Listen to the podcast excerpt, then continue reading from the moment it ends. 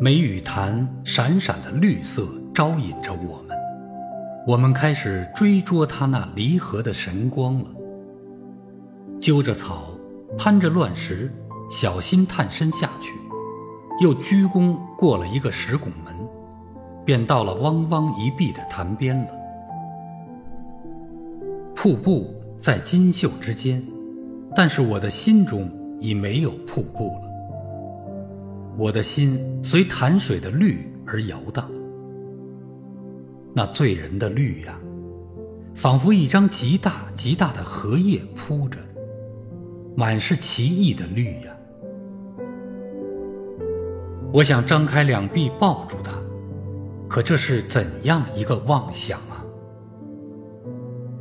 站在水边，望到那边，居然觉着有些远呢。这平铺着、后积着的绿，着实可爱。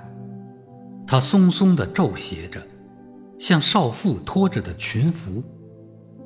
它滑滑的明亮着，像涂了明油一般，有鸡蛋清那样软，那样嫩。它又不杂些尘紫，宛然一块温润的碧玉，只轻轻的一色，但你却看不透它。我曾见过北京什刹海福地的绿杨，脱不了鹅黄的底子，似乎太淡了。我又曾见过杭州虎跑寺近旁高峻而深密的绿壁，重叠着无穷的碧草与绿叶的，那又似乎太浓了。其余呢，西湖的波太明了，秦淮河的也太暗了。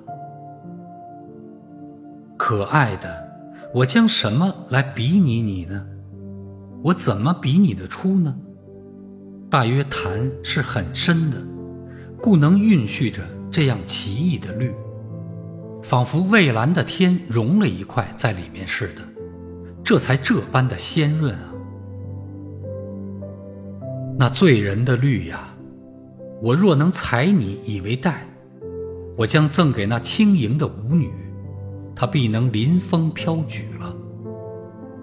我若能忆你以为眼，我将赠给那善歌的盲妹，她必明眸善睐了。我舍不得你，我怎舍得你呢？我用手拍着你，抚摸着你，如同一个十二三岁的小姑娘。我又拘你入口，便是吻着她了。我送你一个名字。我从此叫你女儿绿，好吗？